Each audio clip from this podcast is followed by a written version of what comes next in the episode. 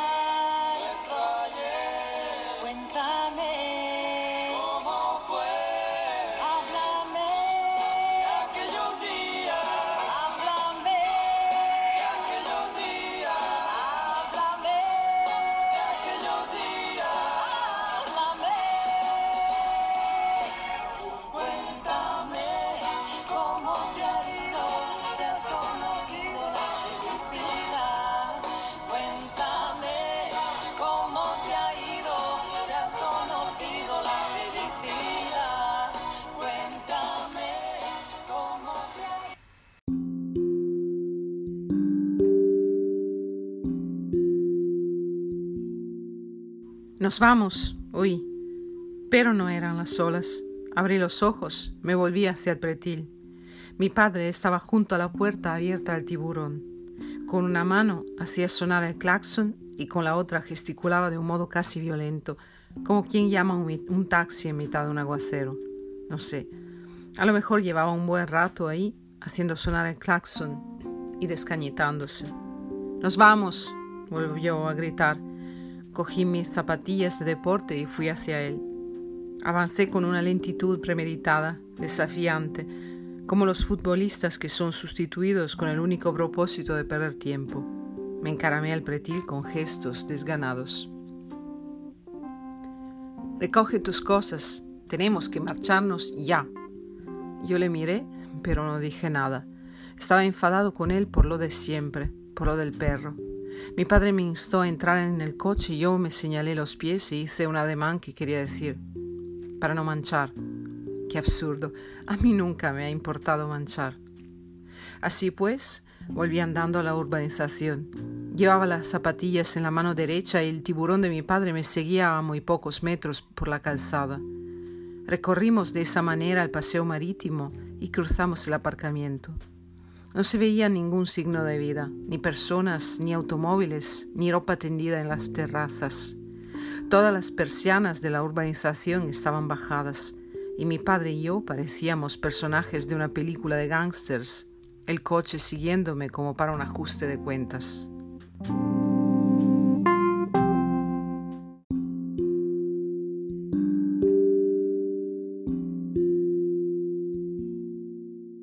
Subí por las escaleras.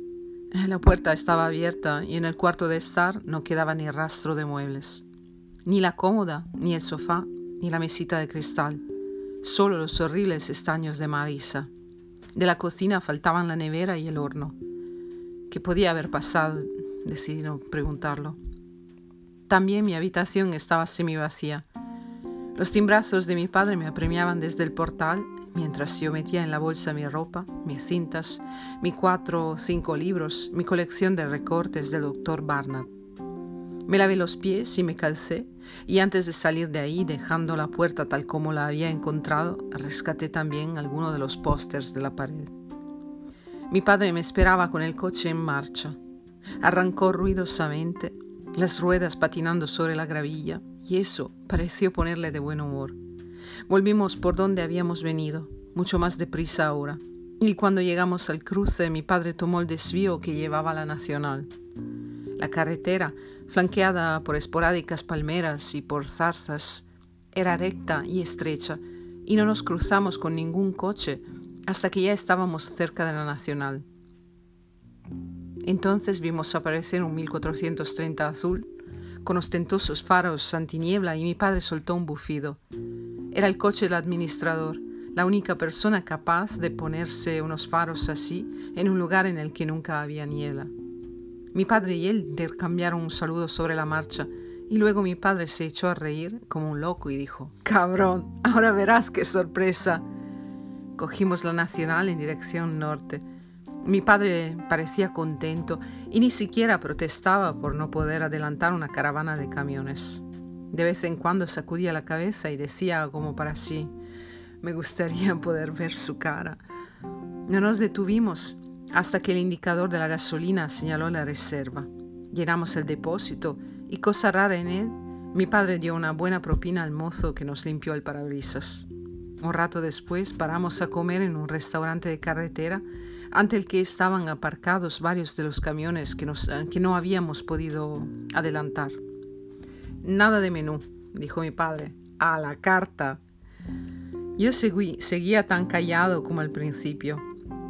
Mi padre pidió una ración doble de sesos rebozados, su plato preferido, y dijo de ellos que era un lujo asiático, su frase preferida. Come, hombre, me animaba, a la salud del majadero del administrador, mencionó el administrador, y se creyó obligado a darme una explicación. La gasolina, esta comida, las paga él. Se lo tiene haber eh, merecido por haber tratado de tomarme el pelo. Ahora mi padre no parecía eufórico. Habló del apartamento, de la cantidad que el pasado septiembre había tenido que dejar en depósito, de cómo el administrador, el administrador se había negado a devolverle ese dinero pretextando que rescindíamos el contrato de alquiler antes de lo previsto.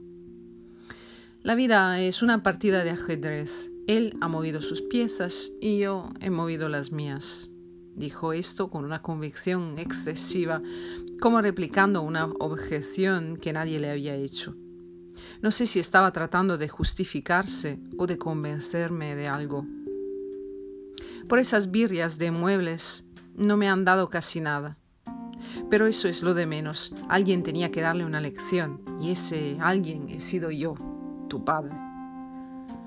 Yo comía en silencio y él creía que con mi actitud le estaba reprochando la apresurada mudanza, el apartamento vacío y todo lo demás.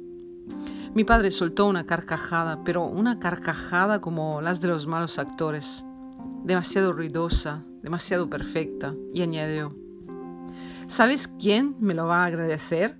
Los nuevos inquilinos que tendrán nevera nueva y estrenarán muebles y ropa de cama. Su chiste no obtuvo la acogida prevista y mi padre, repentinamente serio, dijo que yo era muy joven y que había cosas que todavía no podía entender. Luego habló de la justicia y dijo que había momentos en la vida en los que tenías que elegir entre pisotear y ser pisoteado. Cuando ya no supo qué decir, dijo simplemente que ya no tenía hambre y apartó su plato. Permaneció el resto de la comida en silencio, como yo mismo. Quería parecer enfadado, pero yo sabía que solo se sentía avergonzado e inerme, tal vez ridículo. El televisor estaba situado sobre una repisa a unos tres metros del suelo y el camarero necesitó una vara para encenderlo a distancia. El presentador del telediario dijo que el día anterior había sido secuestrada Patricia Hearst, hija de un magnate norteamericano. Después nos trajeron la cuenta y el dinero de los muebles quedó un rato sobre la mesa. Mi padre lo miró como miraría un automovilista el cuerpo de un peatón atropellado y luego juntó las palmas de las manos y me dijo, No te lo tomes así, por favor. Qué infeliz. A mí todo eso me traía sin cuidado, pero él se negaba a entenderlo. Por mí podía haber quemado esos muebles y esa nevera y hasta la urbanización entera con el administrador dentro, y yo jamás se lo habría recriminado. Ya he dicho que yo estaba enfadado por lo de siempre, por lo del perro.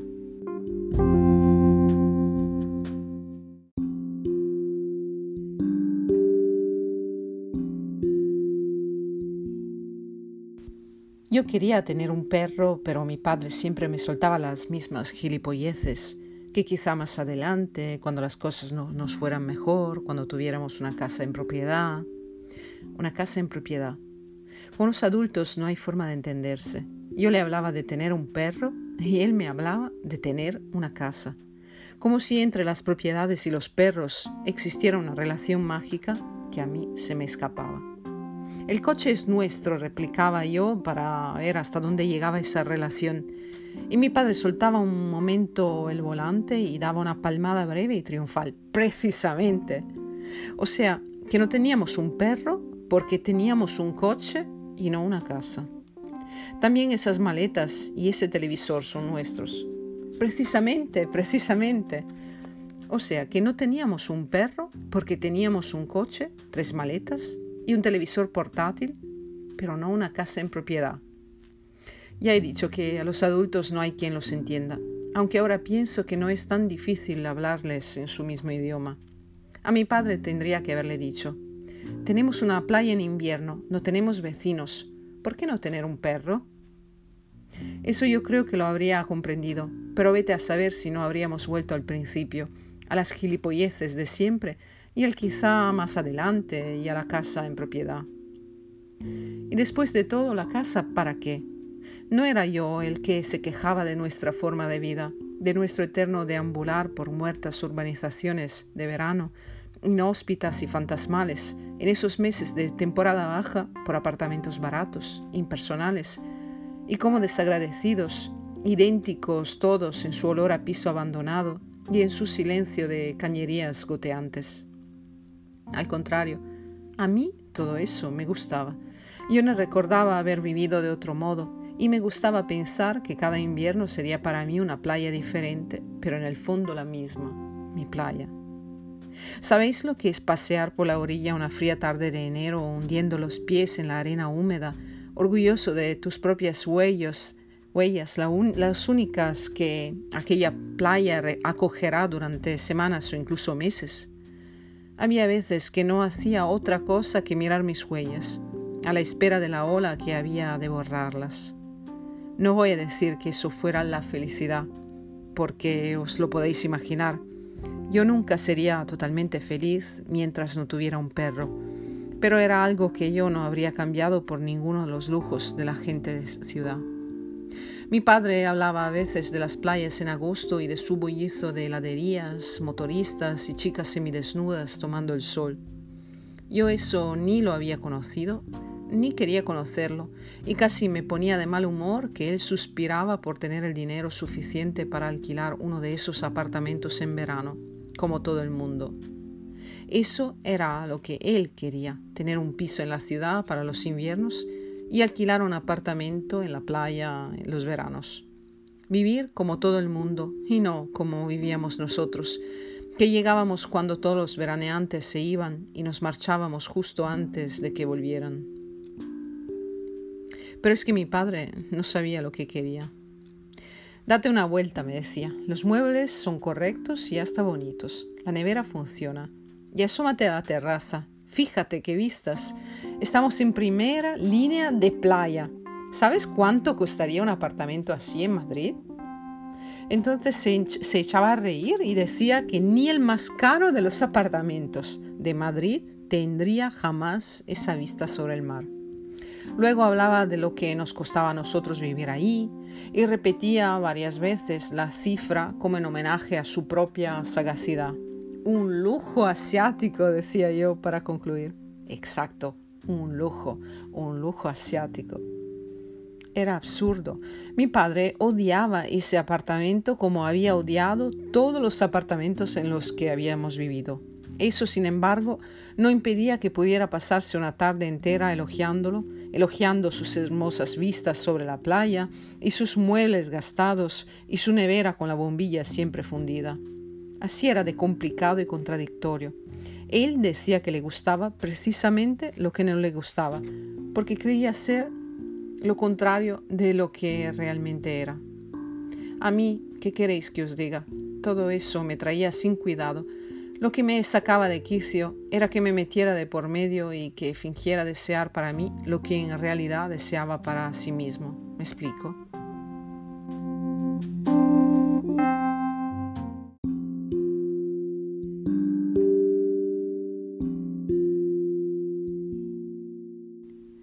Mi padre había estudiado medicina, pero nunca llegó a ejercer de verdad, y yo creo que no sabía ni poner una inyección.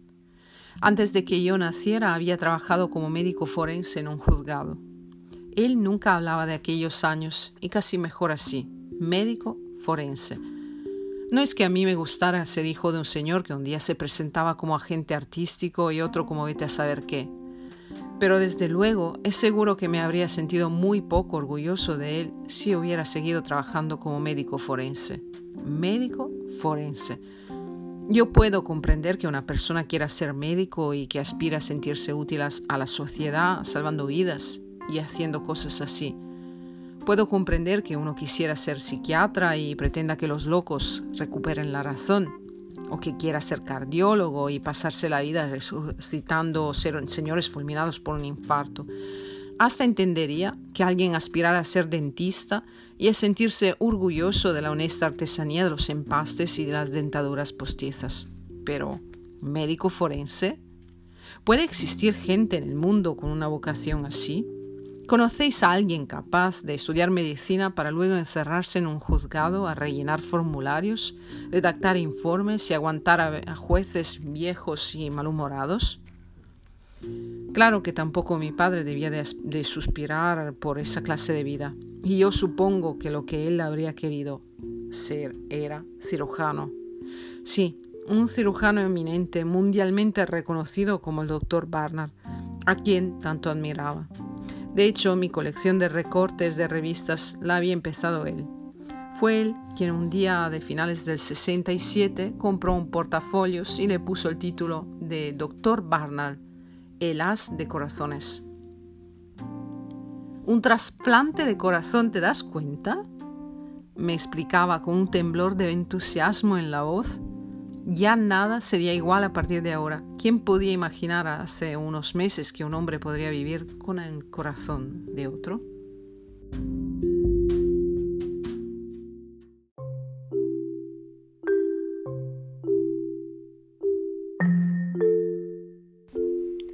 Has escuchado la entrega número 20 de El lunes viene con lectura.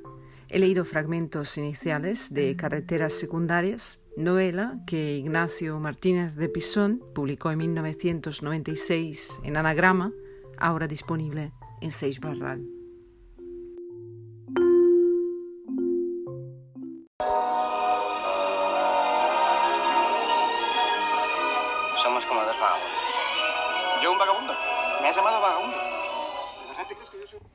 El adolescente Felipe y su padre viven a salto de mata, cambiando constantemente de ciudad y de domicilio. Su única posesión es el Citroën Tiburón en el que viajan por la España finales del franquismo. Van en busca de algo, pero ellos mismos no saben de qué. Para Felipe es un viaje iniciático y lo que descubra de sí mismo y de su padre hará de él una persona diferente. Pero en el curso de ese viaje también la vida de su padre cambiará para siempre. Felipe es un adolescente quinceañero y su padre eh, que viajan por la España de 1974 en un Citroën DS más conocido como Tiburón, que es su única posesión. De carreteras secundarias eh, se realizó una película de cine española en 1997, de la que has escuchado los fragmentos iniciales dirigida por Emilio Martínez Lázaro y em, cuyos actores principales son Antonio Resines, Fernando Ramallo, Miriam Díaz Zaroca y Maribel Verdú. Eh, recibió un premio como mejor película en 1998 en el Festival de Cine de Peñíscola y fue nominada como en los Goya como mejor actor revelación eh, Fernando Ramallo, mejor guion adaptado a Ignacio Martínez de Pisón y eh, mejor actor eh, revelación por la Unión de Actores para Fernando Ramallo. Carreteras Secundarias fue nuevamente adaptada en 2004 por el realizador francés Manuel Poirier.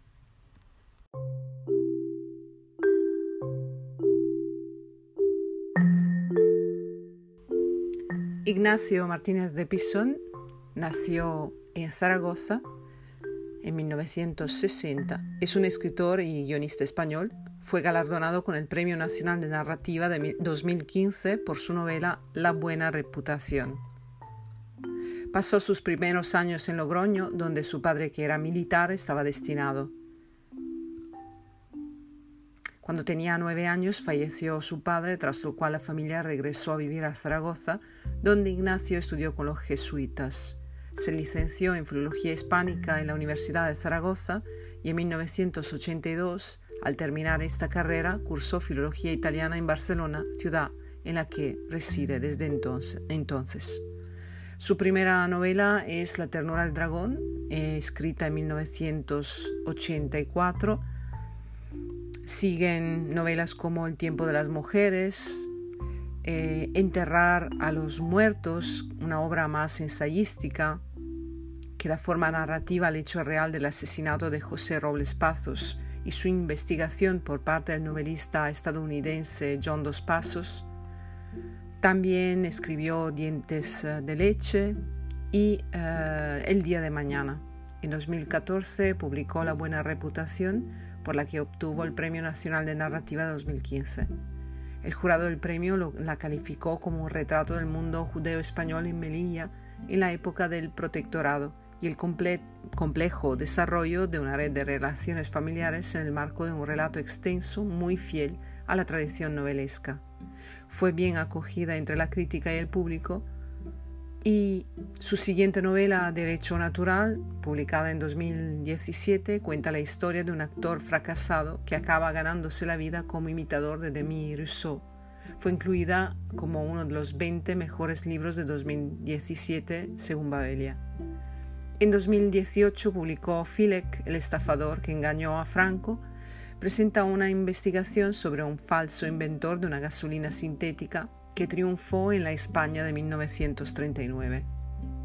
También de 2018 es la premiada adaptación televisiva de su novela El día de mañana, estrenada en Movistar Plus y dirigida por Mariano Barroso. En una entrevista que es posible encontrar en YouTube, em, titulada En mi literatura, la infancia es un paraíso perdido,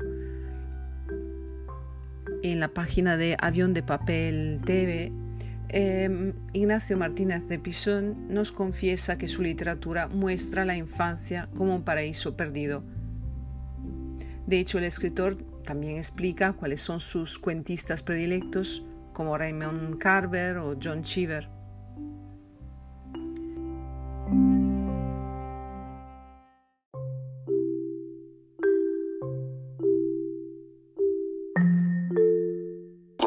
Familia es un gran tema literario y que mm, todos los escritores en un momento u otro han acabado escribiendo sobre la familia y sobre su relación con el propio padre.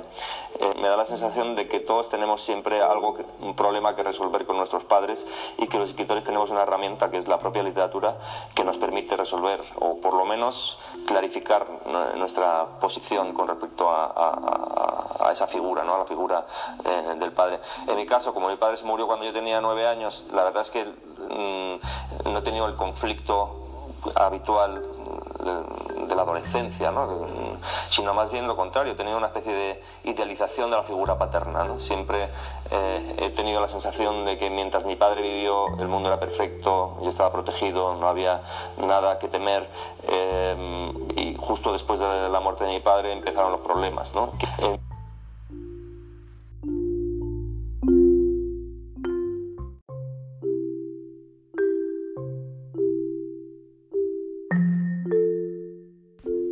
Acabas de escuchar la voz de Ignacio Martínez de Pisón eh, contando sobre la importancia de la infancia, entrevistado por Aviones de Papel Televisión, disponible esta entrevista en la misma página de YouTube de la televisión. Eh, también, antes de que se me olvide, em, quiero mencionar eh, la banda sonora que has escuchado al comienzo de este podcast. Es la banda sonora de Cuéntame cómo pasó, también conocida como Cuéntame, una serie de televisión española eh, que eh, se emitió en la 1 de televisión española desde el año 2001. Eh, ¿Por qué? Cuéntame cómo pasó y carreteras secundarias. Bueno, las dos narraciones tienen lugar en los mismos años.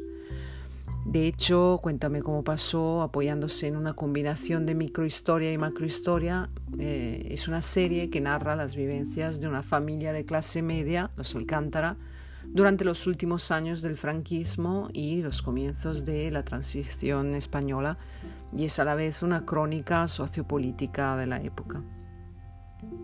También me gusta recordar, para ir concluyendo, la visita que Ignacio Martínez de Pisón hizo a la Universidad de Verona junto a Ángeles Caso en 2013.